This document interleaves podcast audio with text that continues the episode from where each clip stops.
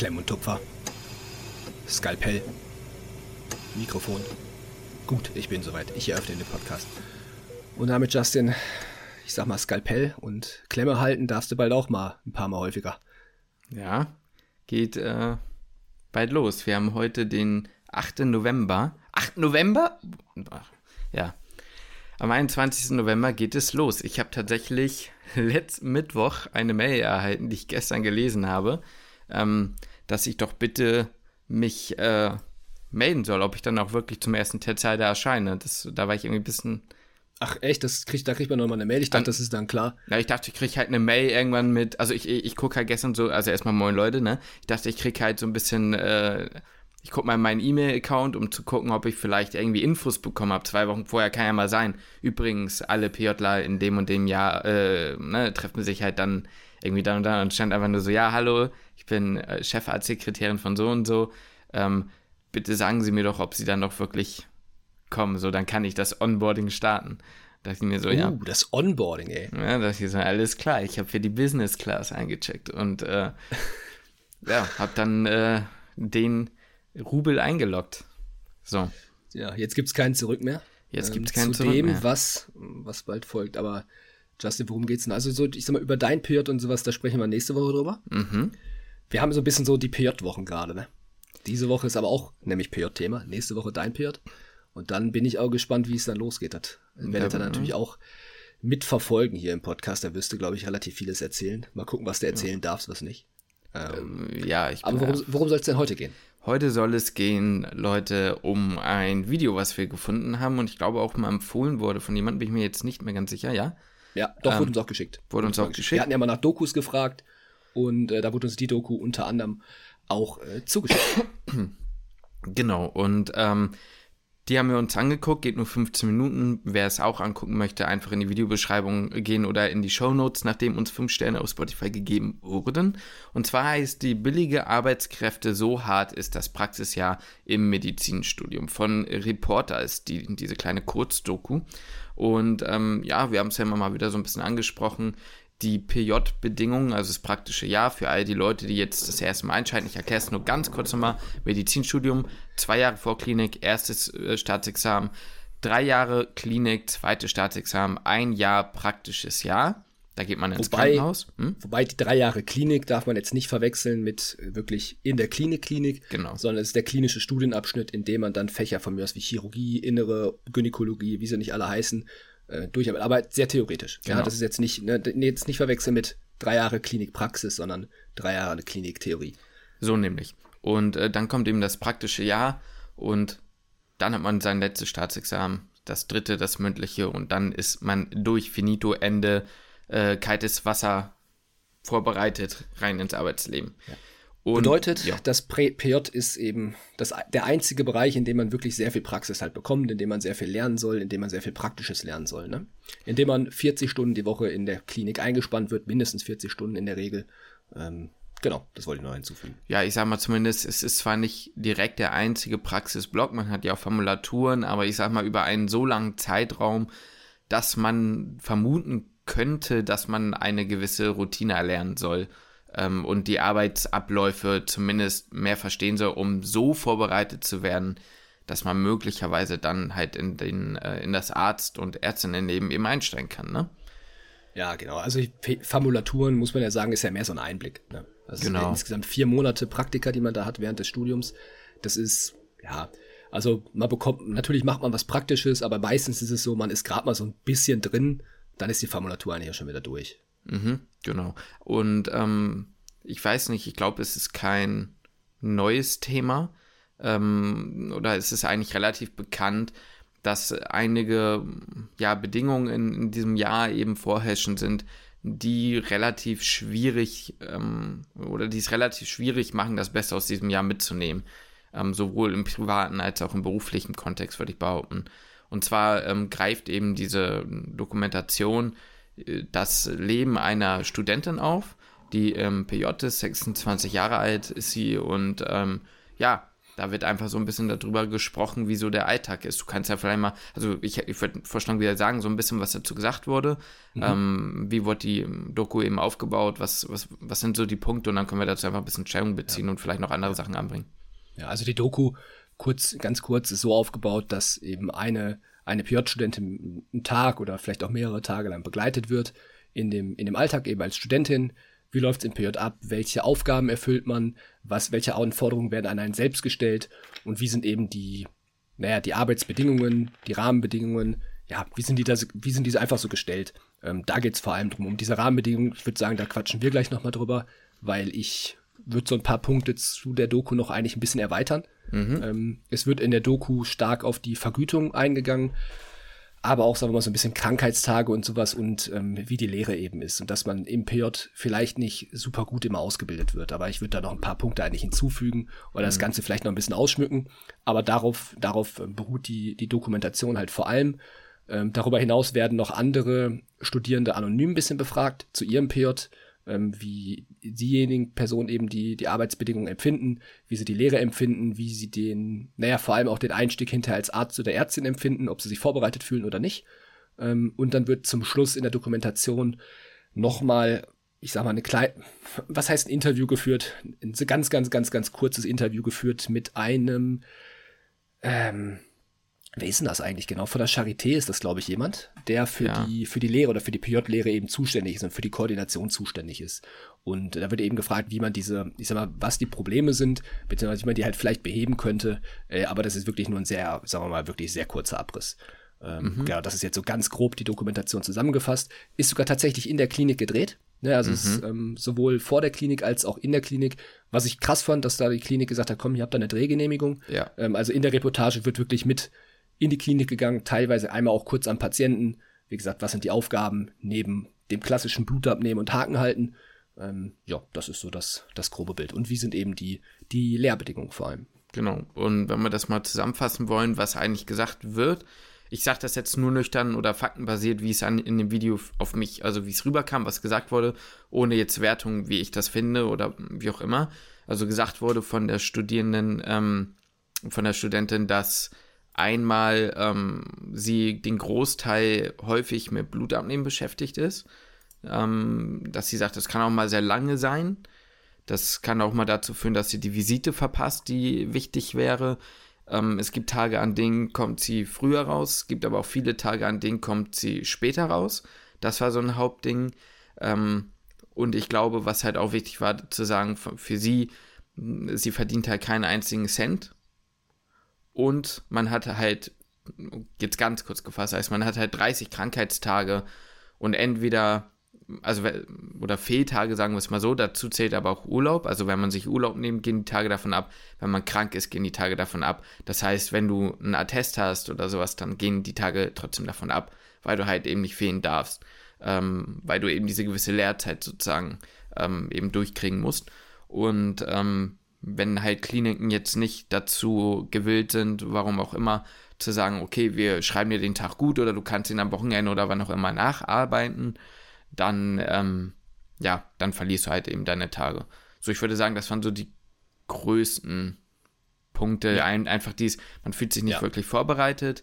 Ähm, man wird für manche Tätigkeiten nach ihrer Aussage, ich sage gleich was dazu, eben benutzt oder eben fast ausgenutzt, wurde zumindest häufiger mal so ähm, beschrieben, für anstatt die Lehre zu bekommen, die man sich wünschen würde, nämlich mehr Diagnostik, Patienten von A bis Z be äh, betreuen, Geld und Fehltage. So, das waren so die Grundaussagen. Genau, das sind so die groben, denke ich auch so das grobe Thema. Also so viel zur, sagen wir mal, nüchternen Wiedergabe der Reportage, Justin. Mhm. Wollen wir denn jetzt ein bisschen einsteigen in, ich sag mal, unsere Meinung? Ja. So das eine oder andere Thema aufgreifen, ja. was man, finde ich, sogar noch ein bisschen halt erweitern kann. Also Beispiel, du hast jetzt die Krankheitstage jetzt angesprochen. Mhm. Ähm, welchen Punkt möchtest du gerne einsteigen? Weil ich finde, es gibt sehr viele Punkte. A, in der Dokumentation wurde jetzt stark, stark die Vergütung angesprochen. Mhm. Ähm, aber ich persönlich finde, es gibt halt noch weitaus mehr Punkte. Mhm. Klar, die Krankheitstage, aber darüber hinaus auch noch welche. Wollen mhm. wir mit der Vergütung anfangen? Ich glaube, das ist das Thema, was die meisten, glaube ich, am meisten. Okay, fangen wir mit der Oder das, was, was am präsentesten auf jeden Fall ist. Also, wenn Leute über die PJ-Bedingungen sprechen, ja. habe ich das Gefühl, ist das Erste, was man hört, da wird man nicht bezahlt, das geht nicht klar. Okay, ja, dann fangen wir damit an. Dann hau ruhig raus, deinen Gedanken. Mein Gedanke ist, es geht nicht klar. Ganz einfach. Also da habe ich eine, da habe ich auch eine klare Meinung zu. Mhm. Ich finde, das ist eine Katastrophe, dass man teilweise nichts verdient. Das muss man auch sagen, das kommt so ein bisschen von, ist von Klinik zu Klinik ein bisschen unterschiedlich.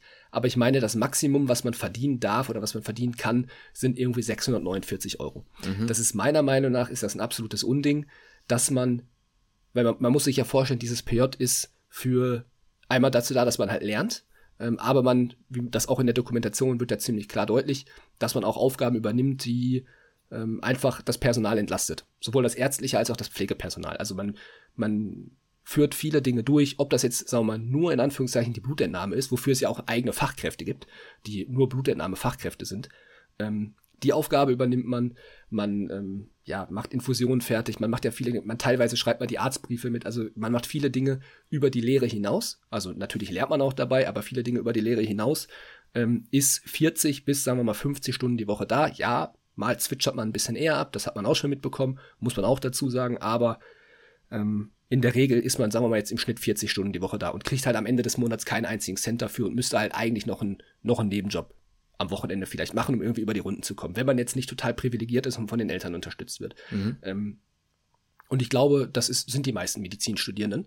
Und finde ich, ist halt auch schwierig, weil das irgendwie eine Situation schafft, in der ja, man halt eigentlich als fast nur privilegierte Personen irgendwie fast schon Medizin studieren kann, weil wie willst du dir dieses PJ leisten, wenn du jetzt, sagen wir mal, nur BAföG beziehst und du wohnst in einer Stadt von mir aus wie Berlin, Hamburg, Frankfurt, München oder irgendeine Großstadt, die jetzt nicht, wo jetzt nicht Mietpreise sind von, äh, wie es in Magdeburg ist, wo du drei, vier, 500 Euro Miete zahlst, hm. sondern von mir aus halt auch mal 700, 800 Euro Miete zahlst, irgendwas essen muss und da kommst du aber mit deinem, mit deinem PJ-Gehalt, was nicht vorhanden ist, plus BAföG, kommst du da schwierig über die Runden. Ja. So, und das finde ich ist halt eine Sache, das sollte mindestens gegeben sein. Ich sage nicht, dass man jetzt hier, weiß ich nicht, wie viel, wie viel Euro verdienen muss und dass man da jetzt schon richtig die Kohle in den Arsch gesteckt bekommen muss, auf gar keinen Fall. Aber man sollte sich keine Gedanken darüber machen, wie ich meine Miete bezahle, wie ich esse oder wie ich mein Essen bekomme. Und ähm, ich muss mich einfach darauf konzentrieren, was halt mein Hauptberuf werden soll oder was mein Hauptberuf ist, ist nämlich Arzt werden oder Ärztin werden. Und darauf soll ich mich konzentrieren können und mich auch nach der Arbeit oder nach dem PJ, das kommt ja noch dazu, muss man sich ja eigentlich auch noch hinsetzen und vielleicht hier und da mal noch mal ein bisschen was nacharbeiten und lernen. Ähm, das heißt, über diese 40 Stunden hinaus, die man arbeitet, kommt ja auch noch die Lernzeit halt dazu. Und ich finde, dafür, dafür muss man eigentlich vergütet werden. Und ähm, das hat auch ein bisschen was mit, ähm, ja, was mit Wertschätzung zu tun, ja. finde ich. Also für das, was ich fünf Jahre lang in dieses Studium gesteckt habe, das ist, da haben in der Zeit haben manche andere haben einen, einen Masterabschluss und verdienen in Praktika schon weitaus mehr Geld. Ähm, ich will das jetzt nicht zu stark mit anderen Berufsgruppen vergleichen oder so, weil in vielen anderen Bereichen läuft es natürlich auch nicht gut. Aber wenn ich das jetzt mit einem mit einem bezahlten Praktikum äh, mal vergleiche in von mir aus in der Wirtschaft oder sonst irgendwo, äh, da ist der Mindestlohn, wird bezahlt von 2000 Euro brutto. Hm. Da bekommst du daraus von mir aus 1,5, 1,6 und ähm, hast von mir aus einen Bachelorabschluss oder nicht mal einen Bachelorabschluss und ähm, ja, bekommst, bekommst dann halt 2000 Euro brutto und im Krankenhaus bekommst du halt einfach gar nichts, finde ich, ist eine völlige Katastrophe und äh, muss geändert werden, zwangsläufig. Ich, ich finde es schlimm. Mhm. Ähm, ich stimme dir in 95% der Dinge zu. Also ich, ähm, ich würde gleich nochmal was zu dieser Blutentnahme-Geschichte sagen wollen. Das ist ja mhm. auch nochmal so ein extra Punkt in der Doku, aber geht ja so ein bisschen einher.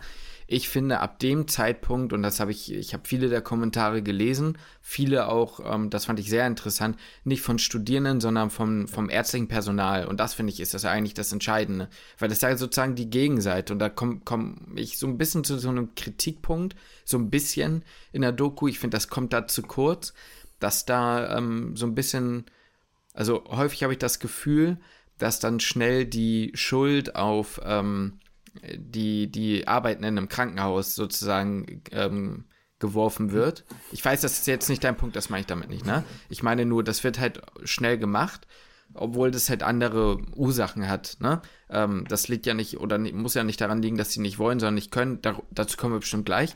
Ähm, was ich aber eigentlich sagen wollte, ist, ich finde, die Tätigkeit ist relativ egal, solange, äh, sobald es so passiert oder so das Statement kommt von, vom ärztlichen Personal, wie es in den Kommentaren passiert ist, und zwar, ähm, dass denen durchaus bewusst ist, dass viele Stationen nicht laufen würden, rein logistisch nicht mehr laufen würden, wenn keine Formulanten oder Formulantinnen und PJlerInnen und sowas dabei wären, ähm, dann muss das bezahlt werden, weil sonst, wenn, wenn das System daran scheitert, dann muss es meiner Meinung nach bezahlt werden. Ich verstehe total den Punkt, klar, wenn ich meine Zeit da verbringe, dann muss ich immer noch essen. Es ist am Ende egal, ob ich was dazu, ne? Also ich meine, selbst wenn ich nur mitlaufe, irgendwie muss ich ja trotzdem, äh, muss ich ja trotzdem mein Essen bezahlen, das ist mir klar.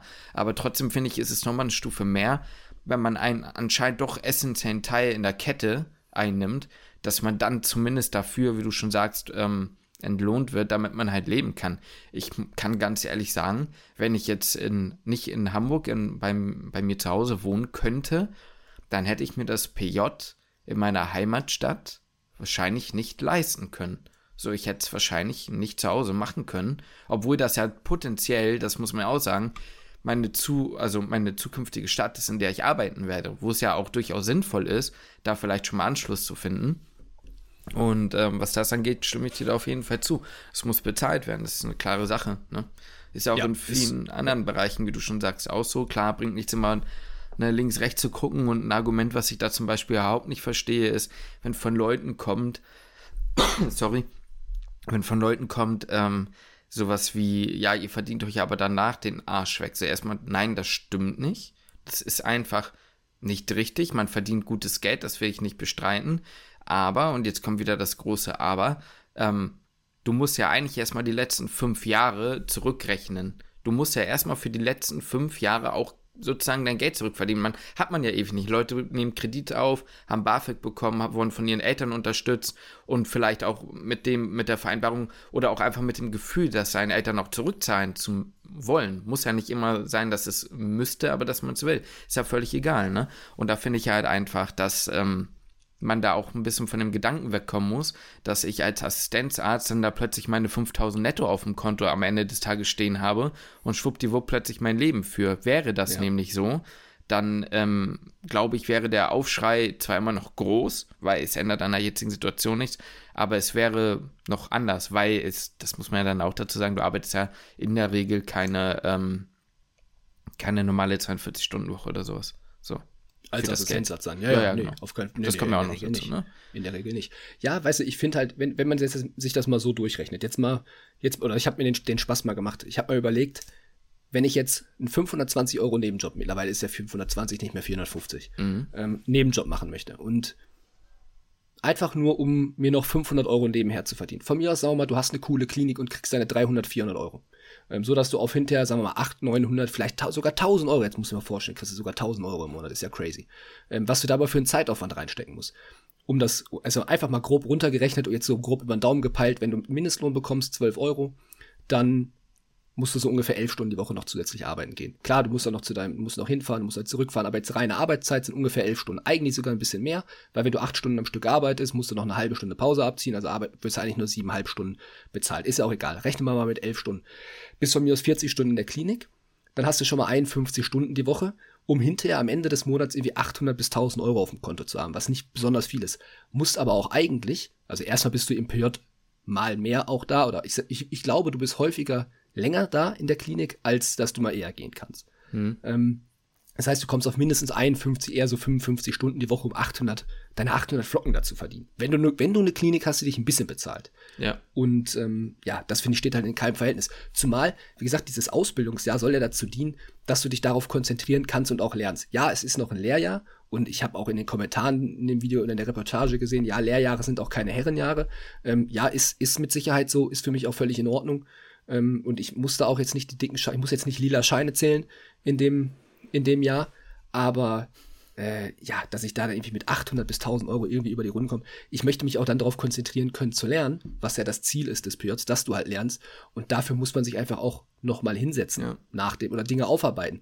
Du verstehst nicht alle Dinge, die du da in der Klinik mitgegeben mhm. bekommst. Du musst die Dinge einfach auch nochmal nachholen, nachlesen, nacharbeiten. Du hast ja auch noch ein drittes Staatsexamen nach dem PJ. Ähm, da musst du dich halt auch noch drauf vorbereiten. Ähm, also, also ich finde es, wie gesagt, eine Katastrophe, dass es nicht vergütet wird. Ja, da kommen wir ja so ein bisschen auch zu dem nächsten Punkt mit, der, mit den Krankheitstagen. Weil man, also ich weiß nicht, wer es weiß, aber in der Regel ist es so gehandhabt, dass die meisten versuchen sich, und das kommt ja auch dazu, ähm, in diese 30 Tage aufzubewahren, um sie am Ende möglichst gebündelt zu nehmen, damit man mehr Zeit hat, sich auf sein drittes Examen zu, vorzubereiten. Das heißt, diese 30 Tage sind meistens eben auch keine Urlaubstage, das kann man natürlich machen. das ist jetzt keine direkte Kritik, weil ich sagen muss, du kannst dir ja im Zweifel die Tage nehmen, wie du wolltest. Ne? Das sind ja Urlaubstage Fehltage, wie auch immer. Aber in der Regel ist es so, dass du auch da wieder daran denkst, das im Studium so zu legen, dass du halt möglichst viel Zeit hast, dich vorzubereiten. Und da finde ich halt. Ähm, Was ja auch schon, also muss man auch, sorry, dass ich unterbreche, ja. muss man an der Stelle auch sagen, ist doch voll krank. Eigentlich. Es ist krank, dass du sagst, meine, meine Fehltage, die ich habe, die nutze ich dafür, um zu lernen und nicht um Urlaub zu nehmen. So wie das halt, klar, du hast ja deine 30 Fehltage, so wie das in Deutschland halt eigentlich in jedem, in jedem Unternehmen auch geregelt ist, dass du, dass du Urlaubstage bekommst äh, und du nutzt die in deinem Medizinstudium, um dich aufs Staatsexamen vorzubereiten. Aber das ist okay, das akzeptiere ich. Genau, das akzeptiert man, das finde ich auch okay, ähm, weil man halt ja auch schon über fünf Jahre damit eigentlich konfrontiert worden ist, dass das gang und gäbe ist, dass man möglichst wenig fehlt in dem Sinne. Also ich habe das Gefühl, das habe ich auch in den Kommentaren gelesen, dass im Medizinstudium bei uns zumindest war es so, ähm, Fehlen teilweise wirklich fatal war. Also ich bin schon mal mit, ähm, ich bin schon mal fiebrig in die Uni gegangen, jetzt nicht während Corona-Zeiten, sondern vorher. Da war ich schon mal äh, in der Uni, da haben mich Leute wirklich gefragt, ob ich noch lebe. Also ich weiß das noch ganz genau, ja. weil es um eine Pflichtvorlesung ging, die ich besuchen musste, damit ich die Klausur mitschreiben darf, die die Woche drauf war. Und mir ging es wirklich nicht gut so. Aber es ist ein anderes Thema. Ähm, was ich einfach krass finde, ist, wenn du krank bist, bist du krank. So. Ähm, da finde ich das relativ krass, dass das von den Tagen abgezogen wird. So, ja. das finde ich ist nicht steht im Und ich finde, dass man in dem, dass man in dem Jahr vielleicht auch mal sagt, ich möchte noch mal eine Woche in Urlaub fahren, finde ich, ist halt eigentlich auch völlig legitim. Also das ist, das, da ist, das ist völlig in Ordnung, zu sagen, ich gehe in dem einen Jahr, möchte ich eigentlich mal eine Woche Urlaub machen. Mhm. Aber du hast dann ja die Überlegung, okay, dann habe ich aber fünf, schon wieder fünf Fehltage wieder weg. Urlaubstage. Das heißt, ich darf dann nicht mehr krank werden in dem Jahr. Ja oder, oder hab halt, oder sag mal, verzichte halt auf die, auf die, ähm, ja, auf die Vorbereitung auf das dritte Staatsexamen, so ein mhm. bisschen. Oder nehm da halt mir weniger Tage. Was weiß ich, von mir aus, man möchte sich zwei Wochen, möchte man sich, oder von mir aus sogar auch drei Wochen, ich sag mal, die, die Fehltage halt am Ende des ähm, PJs nehmen, damit ich mich längere Zeit habe, mich auf das dritte Staatsexamen vorzubereiten. Ja. Bist ja schon 15 Tage weg. Das heißt, die anderen 15 Tage musst du gucken, wie du die handhabst. Dass ja. du dich nicht, stell dir mal vor, du sagst, pass mal auf, ey, Oh, weißt du was, ey, fünf Jahre Medizinstudium, zwei Staatsexaminer hinter mir, ich habe jetzt einfach Bock in Skiurlaub zu fahren. Und du sagst, ich gehe jetzt Skifahren. Ja, mhm. wird schon, wird schon die wenigsten machen, weil sie sagen, Verletzungsgefahr ist groß. Aber mal angenommen, genau, aber, nicht. ja, genau, aber das ist ja schon wieder auch ja. eine Sache, da kann man auch wieder diskutieren, ob das so richtig sein sollte. Aber jetzt mal angenommen, du sagst, weißt du was, scheiß drauf, Skifahren, ey, ich bin in den Bergen aufgewachsen quasi. Ja, ich bin, ich, also ich bin eigentlich jedes Wochenende früher Ski gefahren. Mhm. Ich will mir nach der Zeit will ich mir mal wieder eine Woche Skifahren gönnen. Und dann reißt du dir das Kreuzband oder so.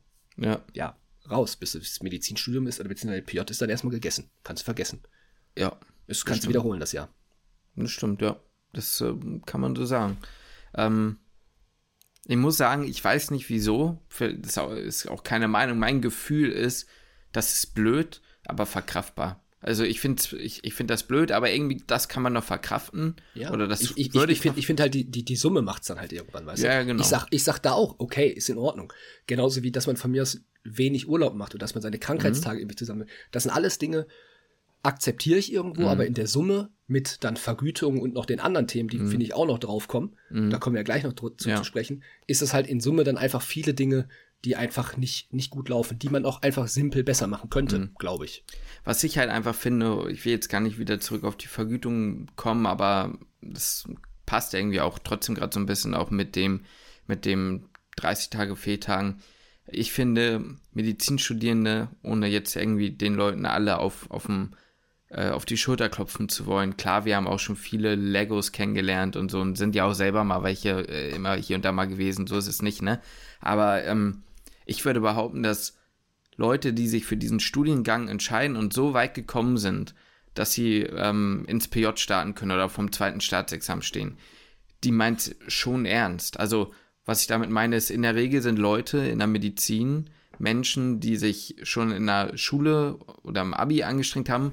Achtung, ich sage damit nicht, dass jeder, der sich in der Schule angestrengt hat, automatisch ein gutes Abi hat und alle anderen Leute faul waren. Das meine ich damit nicht. Aber Leute schon auch viel in Tests investiert haben, also TMS, Hamnat und so. Das sind alles Menschen, die ähm, durchaus bereit sind oder durchaus dafür gebrannt haben oder brennen, ähm, vieles auf sich zu nehmen, um einen geilen Beruf zu machen, der ja an sich, an sich jetzt rein objektiv ja mit Sicherheit ist. Und ähm, da finde ich das einfach krass, dass da teilweise so viel Gegenwind kommt. Ähm, wie jetzt unter einem, das war schon letztes Jahr von einem PJler, der sich halt auch über die Bedingungen beschwert hat und dann hieß, äh, und es dann hieß, dass äh, Medizinstudierende einfach privilegierte Arschlöcher sind, die äh, ja einfach mal zu schätzen haben sollen, ähm, ja, dass sie sowas machen können und dass die äh, später sich halt tot verdienen und dann halt jetzt dieses Jahr wohl ohne auch noch irgendwie auskommen. Und das finde ich ist schon relativ schwierig, weil ich glaube, diese Sache zum PJ ist nicht der Punkt. Du bist seit fünf Jahren dabei und musst ja auch überlegen, du musst dich fünf Jahre irgendwie finanzieren. Und wie es auch in der Doku gesagt wurde, ich habe jetzt keinen Faktencheck gemacht, aber wir haben selbst fünf Jahre studiert, wir leben, erleben es am eigenen Leib und wir haben natürlich auch mit vielen anderen Leuten gesprochen. Ähm, wenn du Regelstudien, betont auf Regelstudiengang machst, dann wird es zumindest in den ersten zwei Jahren schwierig, ähm, sich zu finanzieren ohne Teilunterstützung von den Eltern. Und ja. ähm, wie gesagt, in dieser Doku haben wir halt gesagt, 70 Prozent sind da darauf angewiesen gewesen, dass ihre Eltern sie finanziell unterstützen. Und ich finde, da ist es irgendwann auch einfach in Ordnung, wenn du, und das musst du auch dazu sagen, du hast das zweite Staatsexamen, du hast fünf Jahre studiert, das heißt, du hast die, du hast natürlich nicht die Theorie der Medizin komplett in aller Komplexität verstanden. Das ist natürlich komplett Schwachsinn. Und man weiß auch vieles nicht. Aber ich finde, man hat mit zwei abgelegenen und hoffentlich bestandenen Staatsexamina durchaus bewiesen, dass man ein Mindesteinkommen erhalten darf, ähm, um, wie du schon sagst, sich jetzt auf den Beruf weiter vorzubereiten und halt einfach zu überleben. So, ja. also was ich ja. damit nur meine ist, ich will jetzt nicht sagen, oh, man hat viel aufgegeben, aber das sind alles Menschen, die Bock da drauf haben und einfach verzweifelt sind, das nicht, wie du schon sagst, so machen zu können, wie es auch ähm, für die Patienten am besten wäre. Das hat mir zum Beispiel, um vielleicht mal einen kleinen Kritikpunkt anzugeben, ein bisschen gefehlt. Das ähm, mhm. wurde kurz angesprochen so und da wurde auch gesagt, ja klar, uns PJler, also wir machen nichts, was, ähm, also es wurde gesagt halt, ja, man, muss man als Patient oder als Patientin Angst haben, ähm, dass die Leute dann was machen, was sie nicht können. Und die PJlerin meinte ganz klar, nein, das braucht man nicht. Einem wird nur das zugetraut, ähm, was, ne, was halt auch geht. Und ich sag, ich würde da, um ganz ehrlich zu sein, widersprechen. Ja, würde ich auch, aber da muss ich sie auch in Schutz nehmen, weil das ist natürlich auch ein das wurde ja in der Doku Druck. auch gesagt, sie war die Einzige, ja, die sich klar. vor der Kamera öffentlich dahingestellt hat. Ja. Ähm, sie ist ja auch noch in dieser Klinik und wahrscheinlich wurde diese Doku auch veröffentlicht in der Zeit, in der sie noch im PJ ist. Mit Sicherheit, ja. Und sich dann hinzustellen, zu sagen, so, ja, nee, ich werde schon in Positionen gebracht, in der ich mich nicht sicher fühle und in denen ich Dinge tue, die, ja, wo, wo ich mir wirklich nicht sicher bin, ob das jetzt gerade so richtig ist und es ist kein Arzt im Hintergrund, ja. ähm, ist natürlich schwierig, sich da so hinzustellen. Ne? Absolut. Ähm, weil dann, es ist ja, wahrscheinlich, wenn man sich da in der Gegend auskennt, klar, welche Klinik es ist. Ich hab's jetzt, ich, ich kenne mich da nicht aus. Ich denke mal, es war irgendwo in Bayern oder so. Ähm, ist ja auch am Ende des Tages wurscht, aber man könnte wissen, welche Klinik es ist. Hm, deswegen kann ich ihr keinen Vorwurf machen, dass man sich nee. da nicht hinstellt.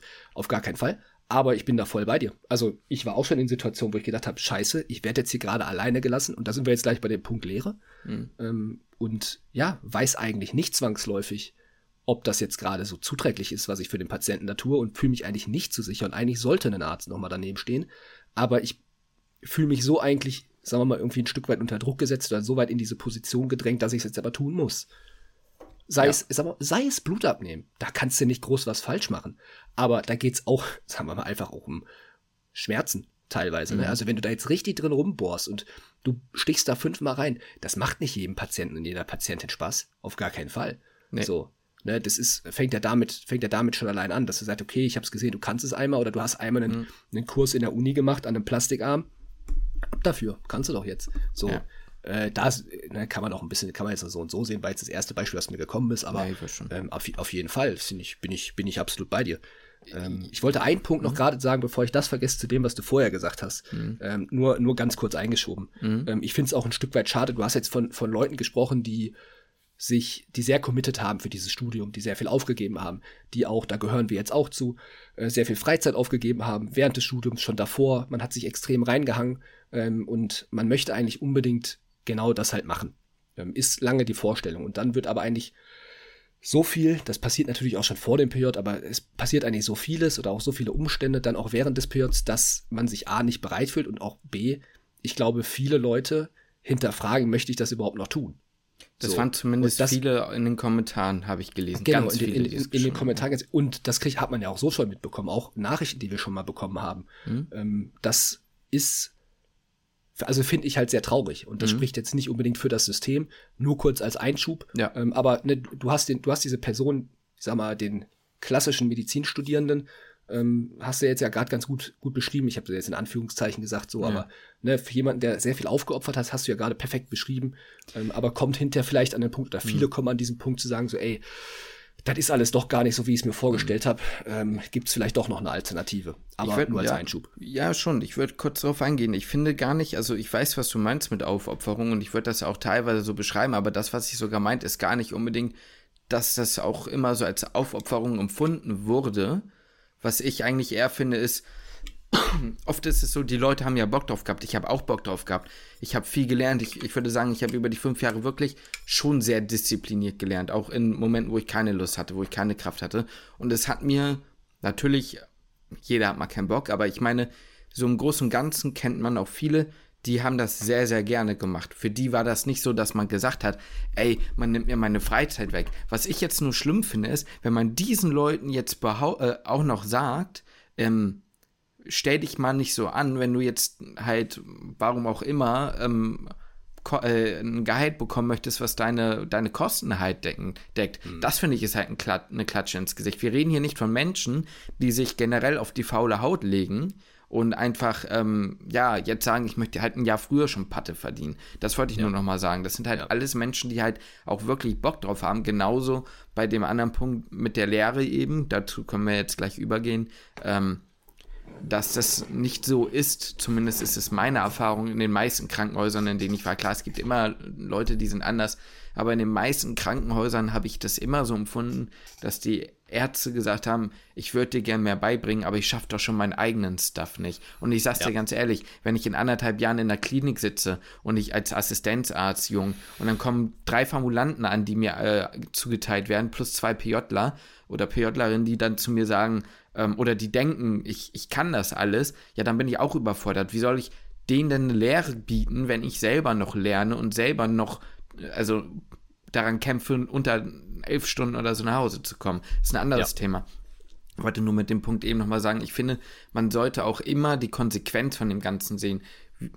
Piotler sind dabei irgendwie schon ein bisschen natürlich äh, am, am kürzeren Hebel, aber wer halt auch am kürzeren Hebel zieht, sind am Ende die Patienten, ne, mit dem Outcome. Das ist halt einfach Total. so. Das muss ja, man einfach also, klar sagen. Ja, ja. sehe ich, seh ich genauso. Also das habe ich mir auch in der Doku gedacht, dass mhm da der Patient, die Patientin vielleicht dann doch auch mal an der einen oder anderen Stelle nicht die, nicht die beste Versorgung bekommen kann, weil einfach nur ein PJler oder eine PJlerin gerade zur Verfügung steht. Auf jeden Fall. Es muss, ja, es muss ja auch gar nicht immer unbedingt schlechter sein in dem Sinne, aber es könnte, also es muss ja nichts passieren. Aber es könnte halt auch einfach besser sein. Du musst ja auch, es muss ja auch gar nicht zeitlich bedingt sein, weil jetzt nur jemand da war, sondern einfach, diese Leute sind die Ärzte von morgen und die Ärztinnen. Und da, da, daran muss man ja denken, dass ja irgendwann ähm, die dann in den Beruf kommen. Und ich habe oft das Gefühl, irgendwann hat sich so eingeschlichen, hat dadurch, dass das System halt relativ ähm, schwierig ist momentan, dass man gesagt hat, gut, du lernst halt, indem du ins kalte Wasser geschmissen wirst. Manche Leute scheinen das gut zu finden, habe ich auch in den Kommentaren gelesen. Muss man auch mal die Gegenseite aufzeigen. Aber ähm, ich möchte nicht mit Angst zur Arbeit gehen. Und zwar nicht mit Angst, nur weil mir ein Fehler passieren könnte, sondern weil ich einen Fehler mache, die, die das Leben anderer Menschen beeinflusse. Ne? Ja, ein, ein Kommentar habe ich gelesen, ähm, der ging in die Richtung, ähm, also sehr viele Kommentare waren ja, sehe ich genauso und kenne ich in meinem Umfeld und ähm, habe ich genauso erlebt und auch als jetziger, derzeitiger Arzt habe ich das auch damals durchgemacht, durchmachen müssen und so. Ja. Aber ein Kommentar, der ging in die Richtung, und da kommen wir jetzt mal Richtung Lehre, ähm, der hat gesagt, dass man auch ein Stück weit dem Schuld äh, ich sag mal, den Pörtlerinnen und Pörtlern die Schuld, Schuld zuschreiben muss, weil wenn einem die Lehre nicht geboten wird, hat man selbst die Verpflichtung seiner Meinung nach zum mhm. Arbeitgeber zu gehen und diese ähm, diese Lehre einfach einzufordern, mhm. dass sie, dass sie geboten wird. Wo ich sage, ich weiß nicht, ob diese Person im Gesundheitswesen arbeitet oder nicht. Mhm. Ähm, und ob er die oder er oder sie, keine Ahnung, die Doku richtig gesehen hat. Weil mhm. man auch einfach, das, das ist auch rausgestellt worden, teilweise wirst du ja von den Ärzten in der Klinik dann geprüft, die offiziell deine Lehrbeauftragten sind. Ähm, auch ein Punkt, wer ist jetzt Lehrbeauftragter für dich in der Klinik oder eigentlich dein Ansprechpartner mhm. und wer führt die Lehre tatsächlich durch? Das sind die armen Assistenzärzte und Assistenzärztinnen ja. in 90 Prozent der Fälle. Ja. Ähm, die sind aber eigentlich offiziell nicht deine Lehrbeauftragten. Mhm. Der zuständige Oberarzt oder die zuständige Oberärztin, ähm, da brauchst, also klar kannst du da hingehen und das einfordern, aber das, ich, ich bezweifle, dass da, dass da viel halt, dass da viel passieren wird. Mhm. Ähm, weil ja auch, und das ist wiederum auch in der, in der Doku kurz angesprochen worden, weil die, die Patientenversorgung steht natürlich an vorderster Stelle, was ja richtig ist. Ja. Aber darunter leidet halt einfach sehr häufig, genauso wie du es ja gerade schon beschrieben hast, mit den Assistenzärztinnen und Assistenzärzten, die einfach selber ihren Stuff irgendwie durchbekommen müssen, eigentlich schon überfordert, das heißt überfordert sind, ja, aber schon. einfach nicht die Kapazitäten haben, teilweise überfordert sind, aber auch einfach dann nicht die Kapazitäten haben, zu sagen, pass mal auf, neben diesen 500 Briefen, die ich jetzt nur schreibe, habe ich jetzt noch die Zeit, dir besonders viel beizubringen. Ja. Und da sind wir halt bei dem Thema, bei dem Thema Lehre dann ganz schnell. Also ich finde, ich fand diesen Kommentar halt ein bisschen schwierig. Ähm, ja, ich habe den jetzt nicht gelesen. Was ich aber schon dazu sagen würde, ist, dass man durchaus unter gewissen Umständen seines Eigenglückes Schmieds ist. Also Ein wir haben ja gerade ja. eben noch ja. drüber gesprochen, ähm, über den einen Boy, da brauche ich jetzt nicht weiter ausführen, aber wer nicht, wer nicht, ich sag jetzt mal übertrieben, wer nicht pünktlich kommt, der null Interesse zeigt, einfach nur seine Sachen macht, die er muss und dann geht bei jeder Gelegenheit, ähm, da kann ich das, wenn dann die Zeiten eh schon, also wenn es eh schon schwer ist, ähm, Lehre zu machen, was ich verstehen kann, dann kann ich auch vor allem nachvollziehen, dass man so einer Person nichts mehr zeigt. Man muss, und das fällt mir ja auch nicht einfach, das ist jetzt nicht so als wäre ich ein Paradebeispiel, man muss das insofern einfordern, das ist so ein, aber ein anderes Einfordern. Ich glaube, es ist kein, du gehst nicht zu einer öffentlichen Verwaltungsstelle und sagst, ja, übrigens, ich werde hier schlecht behandelt, sondern man muss proaktiv sein. Man muss die Leute fragen. Ich habe die Erfahrung gemacht, es kann passieren, dass du dir mal eine fängst indirekt sozusagen, aber, also ich sage das jetzt übertrieben, eine fängst natürlich nicht, ähm, aber in, der, in den meisten Fällen ist es so, dass zumindest versucht wurde, einem eine Antwort zu geben, einen was machen zu lassen. Als ich zum Beispiel Lumbal punktieren durfte, da war das so, dass ich das auch aktiv erfragt habe. Und er hat gesagt, ja, ja, klar, kannst du machen. Weil, warum auch immer, ich, ich habe gefragt, ich, du, ich habe gehört, die PJler durften das mal machen. Glaubst du, ich bin dafür weit genug, um dass ich das auch mal machen dürfte bei deinem Dasein? So, und dann hieß es halt, ja, klar, so. Habe ich nicht erwartet, aber dann durfte ich es halt machen.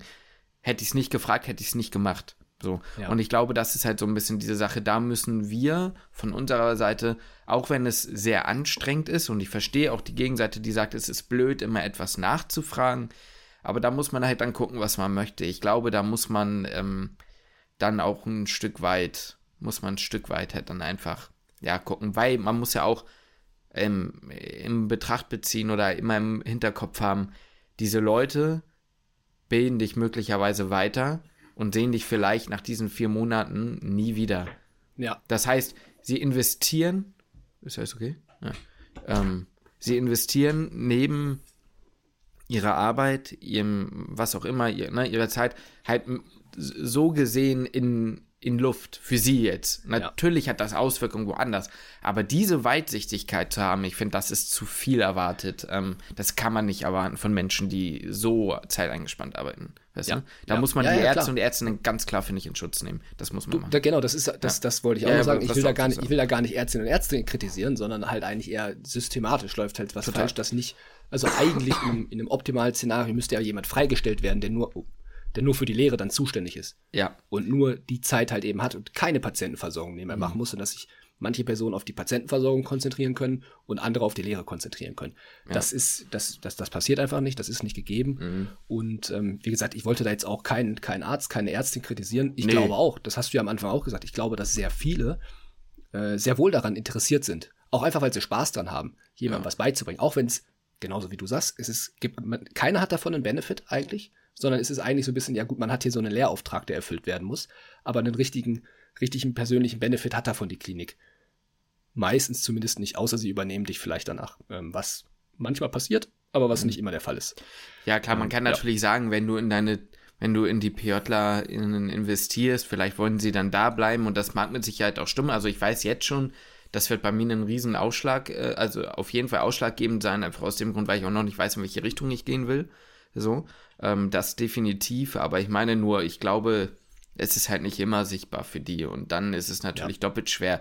Ich glaube, es wäre was anderes. Das ist natürlich jetzt ein Konstrukt, das funktioniert nicht. Das wird auch nicht gehen. Das ist ja völlig klar. Wäre auch total unlogisch. Aber wenn du wüsstest, dass die PJler, die zu dir kommen, deine nächsten Arbeitskollegen werden, mhm. dann glaube ich, sieht es auch nochmal anders aus. Ja, weil du dann ja. weißt, was du bekommst und ähm, wie es weitergeht. So, ne? Aber das funktioniert natürlich nicht. Da, da muss man mal ganz realistisch sein. Und das ist ja auch richtig so. Also das wäre ja Schwachsinn. Ja, ja, das stimmt. Ähm, ich mein, der, der, Punkt war gut, zu sagen, man muss auch proaktiv werden und auch Dinge ansprechen und ich sag mal, ein Stück weit auch einfordern. Das, das stimmt.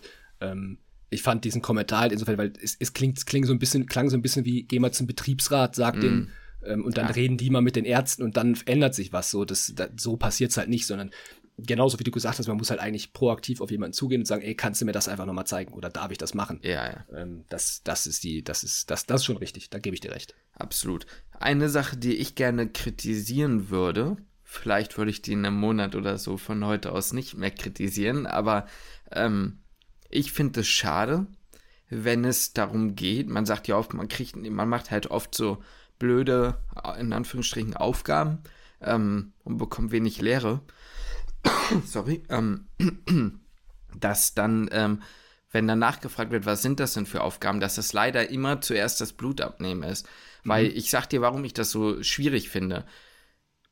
Ähm, es wird häufig im zweiten Satz auch gesagt, ja, ähm, man muss es als Arzt oder Ärztin ja auch können.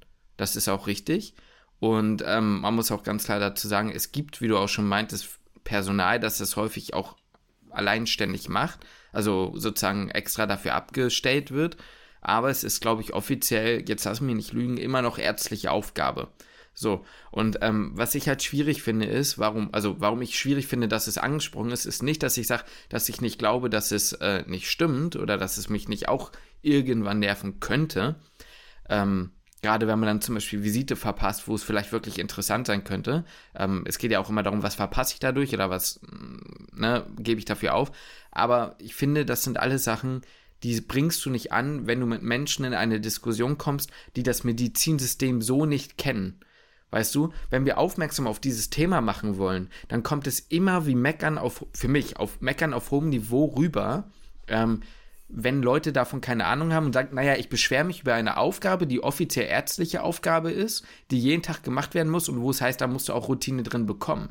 So, mhm. das kommt natürlich scheiße an. Weißt du, was ich meine? Das ja. na, nach außen von jemandem, der mit der Thematik nichts zu tun hat, kein, kein Medizin studiert hat, kein gar nichts, der kann das doch gar nicht verstehen, was da der Clou hinter dieser ganzen Geschichte ist. Und deswegen ja. finde ich das immer blöd, das anzusprechen als erstes, weil man ja auch sagen muss, ich selbst sage auf, ja, ich würde behaupten, ich kann Blut abnehmen, bin ich aber routiniert und sehr sicher? Nein. So, was sagen wir jedes Mal? Wie mit EKG-Interpretation. Was sagen wir immer? Das musst du tagtäglich machen.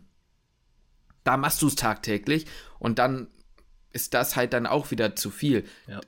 Das, ich sage das jetzt bewusst mhm. so schwarz-weiß. Ich sage nur, das kommt bei den Außenstehenden, glaube ich, häufig so an. Und das finde ich mhm. echt problematisch. Da müsste man irgendwie eine, eine andere, ja, ein anderes Beispiel oder eine andere Art und Weise finden, das irgendwie zu verkaufen, wenn du weißt, wie ich meine.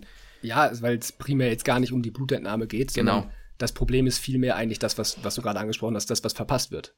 So, finde ich, ist eher das Problem, dass ja. man die Visite verpasst, dass man von mir aus Besprechungen mit verpasst. Das sind ja die Momente, in denen man ja auch noch zusätzliche Dinge lernt. Ja. So, ähm, vielleicht ist es eher der, der, der Fehler oder muss man eher darauf aufmerksam, aufmerksam machen, dass man primär quasi Blutentnahme, Blutentnahmen macht ähm, oder häufig primär Blutentnahmen macht, aber dafür halt ein großer Teil der weiteren Lehre oder viel mehr, was, was auch sehr wichtig ist, halt einfach untergeht. Das Blutentnahme, mhm. Blutentnahme ist sehr wichtig und ich glaube auch die ist ärztliche Tätigkeit und ähm, ist auch ein sehr großer Teil. Und das sagt ja auch eigentlich jeder PJ oder jede PJlerin, dass dieses mhm. Blutentnehmen halt sehr wichtig ist, das zu lernen oder Zugänge legen.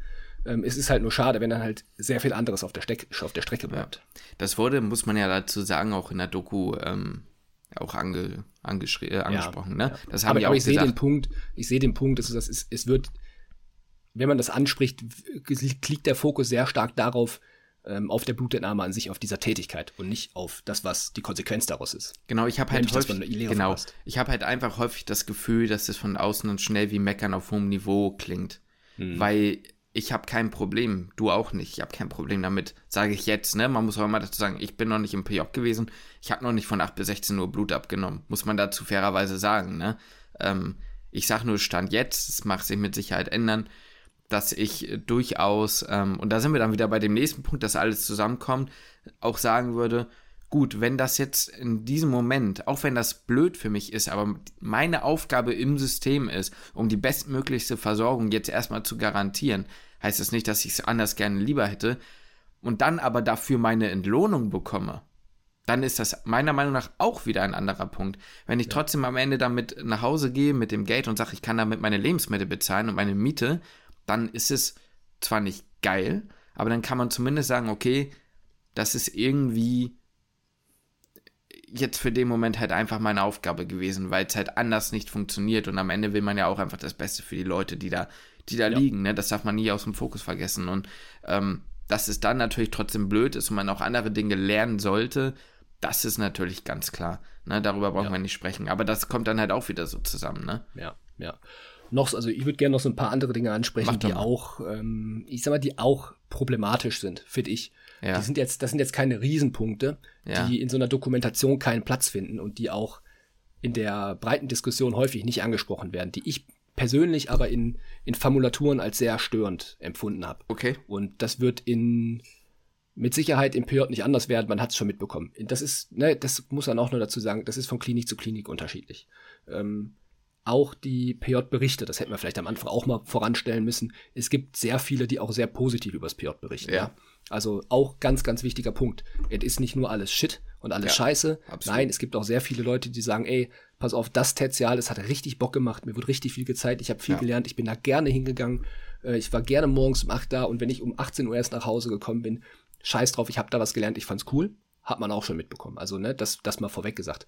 Aber so ein paar Punkte können halt einfach störend sein und zeigen einfach schon so, so eine gewisse Wert, also einfach eine fehlende Wertschätzung dem PJler gegenüber, dass er überhaupt da ist, ähm, ist, und das fängt bei mir damit an, sich nicht richtig umziehen zu können oder keine, keine Umkleide zu haben. Ja, dass es nicht einen Raum gibt, in, der ich, in dem ich mich umziehen kann. In Formulaturen ist es häufig so, oder war es bei uns häufig so, und das ist dann bei den PJlerinnen und PJlern auch ähnlich, dass es heißt, hier ist der Transponder für die Toilette, den du selber nicht bekommst. Das heißt, du musst eh auch schon mal hier immer jemanden fragen, ob du zur Toilette gehen kannst, weil du keinen Schlüssel hast oder keinen Zugang hast zur, zum, zur Personaltoilette. Ähm, also gehst du morgens zu einem irgendeinem Pflegepersonal, ärztliches Personal, wer auch immer, kann ich einen Schlüssel haben, dann kann ich aufs Klo und dann kann ich mich da umziehen. Ich finde, damit fängt es schon an. Also ich finde ich find das problematisch, mich stört das. Ähm, ich hätte gerne irgendwie eine Umkleidekabine und ich hätte vielleicht auch gerne einen Schlüssel, wenn ich mal Pipi Kaka machen muss, dass ich dann nicht jemanden fragen muss, kannst du, mich mal, kannst du mir mal kurz aufschließen und dann zehn Minuten später wieder den Schlüssel wieder abgeben, wo derjenige ganz genau weiß, ich habe gerade schön einen in die Schüssel geknüppelt. so, ja, das ist doch, ist doch so, ist doch irgendwie unangenehm, muss nicht Ja. sein. Ja, dann geht's weiter von mir aus mit einem PJ-Telefon. Ähm, häufig muss man auch, oder wird man als PJler, ich spreche jetzt mal von, von uns einfach als PJler in der männlichen Form, ähm, muss man rumtelefonieren in der Klinik. Ist ja auch super, ist ja auch ärztliche Tätigkeit, die gemacht werden muss. Also, ne, für diejenigen, die ein bisschen das Problem haben, mal an sich an den Hörer zu schwingen oder erstmal nochmal dreimal durchatmen oder immer auf und ab gehen beim Telefonieren, so einer bin ich eigentlich auch immer. Ja, da muss man es einfach mal üben und einfach mal sich den, den, den, ja, das innere, jetzt nicht Schweinehund, aber einfach mal sich überwinden, einfach mal irgendwo anrufen zu müssen, also muss es häufig machen. Ähm, von daher ist es super, wenn es heißt hier, Lukas, jetzt ruf doch mal im Röntgen an und was weiß ich, frag mal das und das nach. Mhm. Ähm, hat man da vielleicht als Pörtler erstmal so ein bisschen Muffen vor? Äh, ja, hat man von mir aus, aber wenn du es ein paar Mal gemacht hast, ist das in Ordnung. Aber wenn du dann auch jedes Mal sagen musst, okay, kann ich mal das Telefon haben, finde ich das auch blöd. Oder wenn du mal irgendwo unterwegs bist, meistens will man ja auch vielleicht mal erreicht werden, weil dann doch noch mal eine Aufnahme kommt und man soll das als Pörtler eben ähm, diese Aufnahme machen. Was ja dann auch vielleicht einfach Tätigkeit von einem Pörtler ist, einen neuen Patienten aufzunehmen. Ist ja auch fein, muss man ja auch üben, ist ja auch völlig in Ordnung. Aber wenn man dann gerade irgendwo anders ist, dann wird man erstmal irgendwie gesucht, irgend, weiß nicht, der Arzt muss erstmal selber über die Station tingeln. Da finde ich es einfach schade, wenn man nicht einfach, einfach ein Telefon bekommt. Jeder hat da ein Telefon in der Klinik. Ähm, warum man das denn nicht einfach bekommt. Ist nicht in die, wie gesagt, in manchen Kliniken oder in vielen Kliniken ist es so, aber es ist nicht in allen Kliniken so. Mhm. finde ich schade. Das sind so Kleinigkeiten, Ja. da wird aber nie drüber gesprochen. Ja. Finde ich persönlich einfach schade. Nein, es sind halt Kleinigkeiten, die man jetzt anspricht, weil wir jetzt den Rahmen dafür haben und deswegen auch nicht so klingen soll, als wenn man, als wäre das jetzt der Punkt, wo man jetzt äh, Mimimi macht. Das natürlich nicht. Aber es ist schon, wie du sagst, das weiß jeder, ähm, wie das ist, gerade wenn du im chirurgischen Tertial bist. Das weiß ich noch, das hat mir mal jemand erzählt. Der hatte keinen, keinen Transponder für die Schleuse. Also für, da, wo du dich halt umziehst, für die Umkleidekabine zum OP. Ja, das heißt, du musstest da halt, also du kannst nicht im OP klingeln, ähm, quasi da, wo dann die Patienten reingefahren werden, damit dir jemand mal die Schleuse aufmacht. Das geht doch nicht. Ähm, sondern du musstest dann halt vor der Umkleide, du warst dann halt 20 Minuten früher da und hast gewartet und gehofft, dass jemand, der dort arbeitet, halt dann da rein muss. So. Ja. Oder du hast halt geklopft und gehofft, dass sich gerade jemand umzieht. Und das Ja. sind natürlich dann schon Sachen, das macht es schon ein bisschen schwieriger, so, ne? Weil die Leute, die drin sind, natürlich gar nicht nachvollziehen können, warum du jetzt zu spät bist, zum Beispiel. Und das ist daran lag, dass du 15 Minuten vor der Schleuse gestanden hast. Ne? Sowas halt, das weiß ja dann niemand. Und das gibt dann wieder Rauigkeiten. Ja. Und, also das Ja. verstehe ich schon. Das, das ist einfach nicht cool. Es ist natürlich Dinge, die geht man an, wenn der Rest stimmt. So. Genau. Ähm, aber, Aber wir, wir sagen jetzt mal in einer perfekten Welt und ich verstehe Ja. auch, was du sagst. Sind das Dinge, die man ansprechen müsste oder das ist eben, ne? Oder was, was wäre dein Punkt jetzt? Ja, das, wie gesagt, natürlich sind das keine Dinge, weswegen ich jetzt sage, boah, jetzt muss man hier auf die Barrikaden gehen und äh, mit Fackeln vor der Klinik stehen. Das ist natürlich nicht der Fall. Aber das sind Dinge, die ich jetzt als Außenstehender, jetzt der jetzt nicht in der Klinikstruktur irgendwie drin ist, der jetzt nicht als, ähm, weiß nicht, Klinikleiter irgendwo arbeitet, na klar, Ja. bin ich jetzt nicht drin, aber wo ich mir denke, sind das Dinge, die nicht einfach leicht behoben werden können?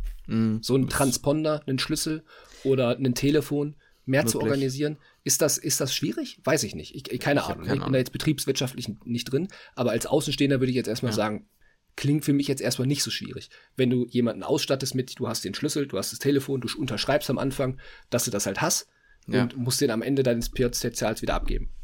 Ja, du. Sehe ich jetzt, sehe ich jetzt erstmal nicht so die Schwierigkeit. Deswegen ist das ein Ding, was ich halt schade finde, weil ich denke, das ist, das ist ein Ding, was leicht behoben werden kann.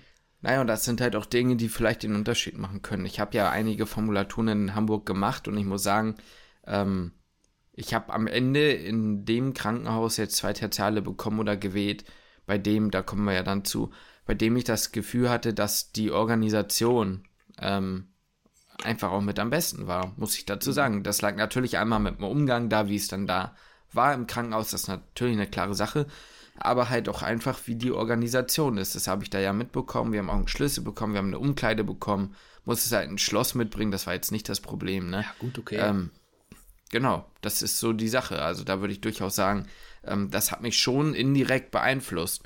Ähm, Ja, dass man aber weiß, da gibt es keinen das- Stress. hat- so. Ja, eben, das genau, hat schon dann hat die Klinik Auswirkung, direkt den Einfluss, okay, das ist eine gute Klinik, da möchte Ja. ich mein PJ machen. Ja. Und wenn sie auch da wieder einen guten Eindruck machen, haben sie dich eventuell als Assistenzarzt gewonnen. Ist doch jetzt für die Klinik jetzt nichts Schlechtes, ist doch ganz im Absolut. Gegenteil eher was Gutes. Klar. So wird das Niveau von der Klinik hoffentlich angehoben, wenn du anfängst und Mhm. nicht runtergezogen. Aber ich, gehe- ich würde jetzt mal sagen, dass, dass das Niveau der Assistenzärzte würde angehoben werden, wenn du dort anfängst. Sie haben einen guten Ich, da, Assistenzarzt. da, da bin ich mir noch nicht sicher, das werden wir dann sehen. Aber jetzt, jetzt mal nur so vom, vom Ding her. Wenn sie dann dadurch mehr Bewerbungen bekommen, können sie sich wieder das, äh, Ja, halt irgendwo das bessere Personal aussuchen. Also, ja, Apropos einfach so, besseres Personal, sorry, dass ich dich unterbreche, das ist Mhm. aber nächster Punkt. Ähm, einer der Gründe, warum es keine Bezahlung in vielen Städten gibt, ist einfach, dass zum Beispiel Hamburg, Berlin, wahrscheinlich auch Köln ähm, und im Süden die großen ähm, nicht darauf angewiesen sind, Leuten eine Bezahlung anzubieten, damit sie ihre PJler und PJlerinnen bekommen. Das muss man ja mal ganz klar sein. dazu sagen. Es sind doch meistens eher die kleineren peripheren Krankenhäuser ähm, oder Ja. Bundeswehrkrankenhäuser, die eben eine Bezahlung anbieten, einfach aus Das dem stimmt. Grund. Und das zei- also vielleicht habe ich jetzt eine ganz falsche ähm, ähm, Kausalitätsvermutung, also eine ganz falsche Vermutung, wo das herkommt. Aber ich hätte jetzt vermutet, weil die gebraucht werden, weil es ohne sie nicht funktioniert und weil man äh, deswegen dazu halt eine Bezahlung braucht, damit Leute überhaupt dann dahin kommen. Genau, weil die weil man muss ja irgendwie Werbung für sich machen. Ne? Man muss ja Genau. irgendwie einen Anreiz schaffen, weswegen man überhaupt in so ein peripheres Krankenhaus irgendwo hingeht. Klar. Genau, und ich meine, aber ich meine nur, warum, warum machen sie Werbung? Weil sie die Leute brauchen. Wenn sie sie nicht bräuchten, dann bräuchten sie die Werbung nicht machen. Ist zumindest meine Vermutung jetzt. Vielleicht habe ich da einen falschen Gedanken, äh, aber das schreibt mir das bitte gerne. Aber wäre jetzt meine Vermutung. Ja. Und das brauchen ja, ja, die Großen nicht. Ja, total, total. ja, und nochmal noch mal, noch mal apropos Punkt äh, Organisation im ja. Krankenhaus, wo du jetzt gerade gesagt hast, war top organisiert, deswegen macht es einen guten Eindruck. Ähm, es macht auch einfach einen extrem beschissenen Eindruck, wenn es nicht gut organisiert ist. Also ich habe es mal mitbekommen, ich sage jetzt nicht wo, aber das war in der Formulatur, wo eine PJlerin ihren ersten Tag hatte, ins Sekretariat gekommen ist und keiner auf dem Schirm hatte, dass diese Person kommt. Ja.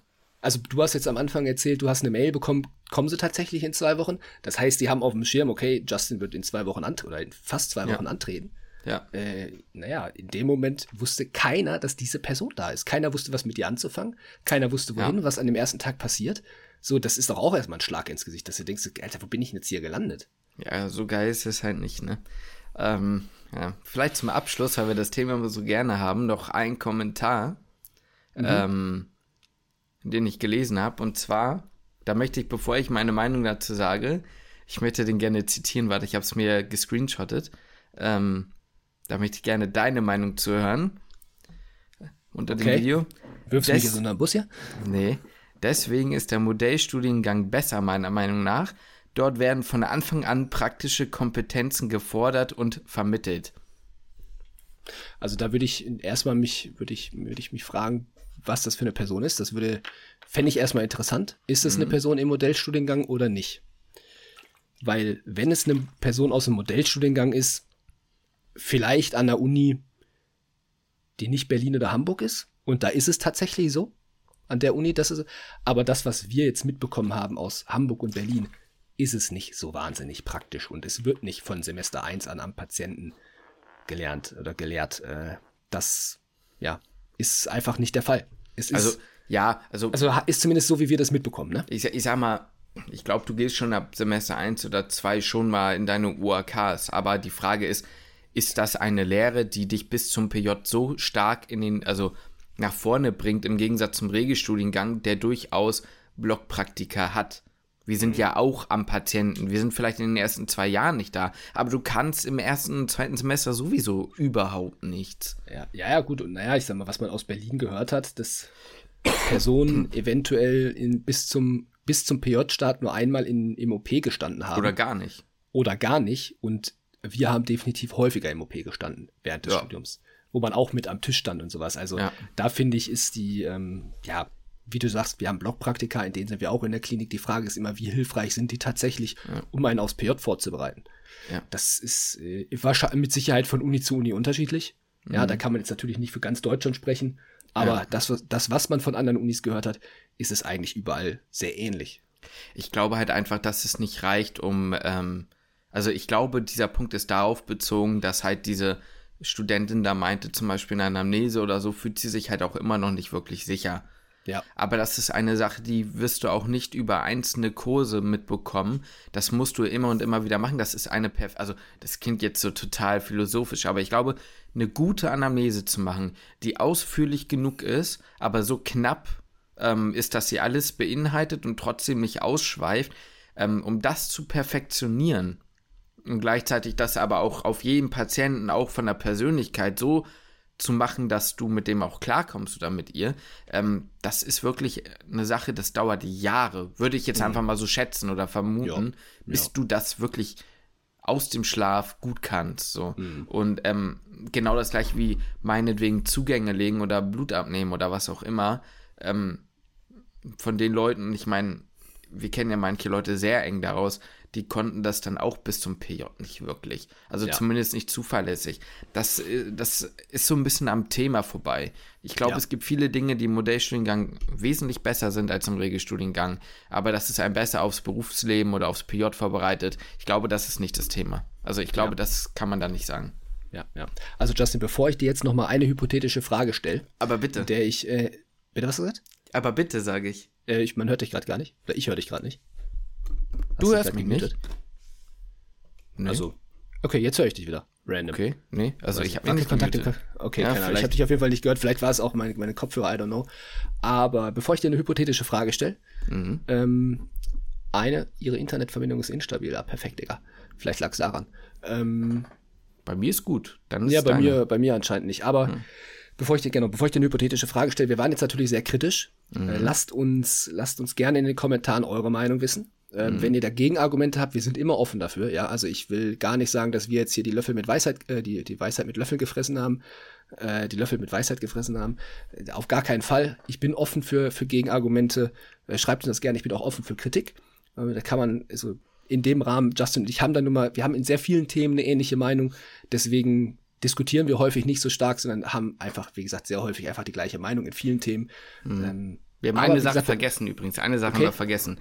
Wir ja. hätten von Anfang an als allererstes sagen sollen, bitte schreibt uns eure Meinung, bitte schreibt sie ehrlich, aber bitte hört die Folge doch auch richtig an. Und bitte ja. nehmt nicht Bezug auf den Titel, welcher es auch immer sein darf, ohne uns eine Minute lang zugehört zu haben. Denn wir haben ja, ne, ja. um das nochmal kurz festzuhalten, es gibt Umstände, die sind scheiße. Wir kritisieren nicht das Klinikpersonal, sondern es ist in der Regel am Ende, wie häufig, das gesamte System, was da so ein paar ähm, Fehler wahrscheinlich hat. Und ja. man hat immer eine Selbstverantwortung, man muss immer auch selbst so ein bisschen proaktiv sein. Ne? Es sind nicht alle Kliniken so, es ist immer unterschiedlich. Es gibt auch sehr, sehr geile Erfahrungen, die man machen kann. Und am Ende geht es um den Beruf. Und es ist einfach schade, dass es nicht überall so ist, dass die Leute sorgenfrei einen geilen Beruf ausüben können. So, das ist die ja. Message. So, sorry. Ja. ja. ihr könnt die Folge natürlich auch sehr gerne teilen. Bitte. Äh, das natürlich, sei natürlich auch nochmal dazu gesagt. Aber, Justin, jetzt mal mhm. so eine hypothetische Frage, mhm. die, ich mir, die ich mir mal aufgeschrieben und notiert habe. Mal gucken, was du, was du dazu sagst. Du kannst, du kannst ein Ding im PJ jetzt komplett in einer, in einer, in einer utopischen Welt, ne? Du ja. kannst ein Ding komplett ändern im PJ. Ist jetzt egal, wie es umgesetzt wird, wie es funktioniert. Ja. Aber entweder du kannst eine perfekte Lehre schaffen. Mhm. Du hast, also du hast die Möglichkeit, du hast, egal was du halt machst, du hast so lange, wie du es brauchst, einen, einen Arzt oder eine Ärztin neben dir mit Erfahrung, die dich anleitet, ja, ja. bei dem, was du tust. Du hast, ähm, sagen wir mal, auch genug Zeit, was nachzuholen und zu lernen. In, sagen wir mal, Phasen, in denen gerade Leerlauf ist, in denen du eigentlich nichts machen kannst, hast du auch die Möglichkeit von mir aus, dich zurückzuziehen, zu lernen. Äh, alles, also von, von der Lehre her genau so, wie du es dir vorstellst. Du bekommst mhm. alles, du bekommst dein Telefon, äh, du wirst, wirst super angeleitet. Oder du bekommst ein Gehalt von, na, sagen wir mal, festgeschrieben, mh, hm, zweieinhalbtausend Euro brutto oder 2000 Euro brutto. 2000 Euro brutto ist, glaube ich, so, wäre so Mindestlohn. Es wären 12 Euro die mhm. Stunde auf, mhm. ähm, ja, auf den Monat eben hochgerechnet. Ja. Brutto, was weiß ich, bekommst du 1600 Euro netto raus. Was würdest du wählen oder was würdest du, was würdest du ändern? Für, sagen wir, es gilt allgemeingültig für alle dann, für alle Studierenden. Okay. Und alle profitieren davon. A, entweder Geld oder die ja. perfekte Lehre. Ich weiß, du willst jetzt halt einfach A oder will von mir hören, aber ich muss jetzt trotzdem mal ein bisschen aus, ausführen. Ähm, ohne jetzt zu sagen, dass ich äh, Geld, äh, Geld uriniere oder Geld, äh, na, kacke, würde ich für mich selbst Nummer A wählen. Definitiv. Also okay. die perfekte ja. Lehre, weil ich glaube, ja. das ist einfach so viel mehr wert an sich. Für die, ich sag mal, soziale Gerechtigkeit, für, mhm. weil es ja alle betrifft, muss man ja ganz klar sagen würde und, und, man nicht davon ausgehen kann, dass man, so wie ich jetzt dann halt doch irgendwie über die Runden kommt, ähm, würde ich halt dann B nehmen. Weil mhm. man, am okay. Ende musst du immer noch sagen, was bringt dir Wissen, was bringt dir das alles, was bringt dir die perfekte Lehre, wenn du am Ende deine Butze nicht bezahlen kannst. Da muss man ja auch mal ganz klar bei den Grundbedürfnissen bleiben, oder sehe ich das falsch? Also es wäre jetzt, so mein, wär jetzt so mein Gedanke. Aber wenn es natürlich, ja. sagen wir mal, ne, wenn es jetzt rein um mich ging und man sagt, okay, Justin, du musst es jetzt für dich entscheiden, da würde ich sofort die Antwort A nehmen. Okay. Und deine Antwort? Ach, ich würde mich für die Kohle entscheiden. ja, perfekt. für alle und für mich. ja, okay. Ja, nee, ist, ist immer so, dass, das, das kommt dann auch ein bisschen, ein bisschen drauf an. Wenn man jetzt, ähm, ja, ich will jetzt nicht zu viel. Ja. Es ist immer so, es, es kommt drauf an, in welcher Stadt ich mein PJ machen würde. Ja. Ähm, wenn ich, wenn ich in einer Situation bin oder sein werde, in der ich eine günstige Miete habe, mhm. würde ich mich auch für die Variante mit der Lehre entscheiden. Wenn ich aber in einer Stadt sein sollte, wie Berlin, Hamburg, München, sonst wo, wo die Miete recht hoch ist, ja. glaube ich, würde ich nicht drum herumkommen, ja, zu sagen, genau. ich entscheide mich für die Vergütung. Ähm, wenn ich auch wieder jetzt für alle entscheiden würde, würde ich auch die Vergütung nehmen, einfach damit da alle gleiche Bedingungen, was, was das angeht, auf jeden Fall haben. Ja. Lehre in dem hypothetischen Szenario ist dann, sag mal, der, der andere Umstand einfach so, wie er jetzt halt ist. So, das habe ich gerade nicht. Aber habe ich jetzt mal vorausgesetzt und hast du, glaube ich, auch so verstanden. Ja. Also, dass die. Lehre immer noch so ein bisschen so einen, ja, ich sag mal, ein Münzwurf ist es nicht. Sie ja. ist ja jetzt nicht überall schlecht, sie ist jetzt auch nicht überall gut. Ähm, ja, ja, dass halt die einfach so, noch so halt ist. der Genau. Ausbau ist Deswegen will fähig, sagen wir so. Ja, ja. Die Sache ist halt, ich finde, man muss auch ehrlich antworten. Das ist halt genau das, was ich meinte. Ähm, sind wir mal ganz ehrlich, ich glaube, viele Leute würden sagen, ja, wenn die Lehre wirklich geil ist, dann ist mir das Geld nicht so wichtig. Es ist egal, ob mir das Geld wichtig ist. Du brauchst Geld zum Leben. Es geht ja nicht anders. Das, ja, weißt du, das ist so, das ist so, Ja. das ist ja sonst einfach nicht real. Du musst Geld verdienen, um zu leben. So. Und wenn du das Ja. nicht kannst, dann kannst du auch keine Leistung wirklich im PJ bringen, zumindest nicht so, wie man es vielleicht möchte, wie du ganz anfangs einmal sagtest. Deswegen ist die, ist die ehrliche Antwort, finde ich, mit B auch nichts Falsches. So. Ja. Das, da, dafür darf man auch sehr gegen gehen. Ja, ja, und ich sag mal, Geldsorgen oder finanzielle Sorgen zu haben, ob das im PJ ist und ist, glaube ich, das, das Beschissenste, was man haben kann. Und weißt du was, ich habe schon genug Schulden. Da brauche ich nicht im PJ noch weiter Schulden machen, mir noch einen Kredit aufnehmen oder so. Da, ja, egal. Ja, dann haut doch mal ein paar, ähm, naja, dann, dann kauft doch mal ein bisschen bei Animus Medicus, damit wir ein bisschen Provision kriegen und Lukas seine Schulden abbezahlen kann. Dankeschön. Da müsstet ihr aber einige Bilder für kaufen. Der ey. Link in der Videobeschreibung, ganz oben. Oh Mann, ey, da bist du Free, wirklich. Free Lukas. Ja, das ist. Boah, da müsste man mal ausrechnen, wie viele Bilder dafür gekauft werden müssen. Na, das wären aber einige Bilder. Ja. Da, also da müssen wir den Vorrat von Animus aber ordentlich sprengen. Ja, da kann ich jetzt aber auch, das kriege ich im Kopf nicht hin. Wie viel das. Nee, ich auch dafür, nicht. Bis meine Kopfrechenkünste sind dafür zu beschissen. Na gut, Lukas, war mir ein Fest. Es war mir auch ein inneres Blumenpflücken mal wieder. Äh, wie gesagt, schreibt uns gerne in die Kommentare, was eure Meinung ist. Teilt die Folge gerne, wenn es euch gefallen hat. Und wenn ihr auf dieses Thema natürlich auch noch weiter aufmerksam machen wollt, vielleicht können wir zusammen das System ändern. Vielleicht tut sich ja was. Äh, wobei ich habe wirklich das Gefühl, dass immer mehr Aufschrei, Aufschrei in Anführungszeichen kommt. Also vielleicht tut sich wirklich irgendwann mal was. Absolut. Ähm, ja. Ansonsten habe ich mich sehr darüber gefreut. Nächste Woche reden wir über dein PJ, über dein ja, PJ-Start noch nicht, aber das kommt dann in den nächsten Wochen. Ich bin auf jeden Fall sehr gespannt. Jo. Ich freue mich auf die nächste Woche und damit schließe ich den Podcast.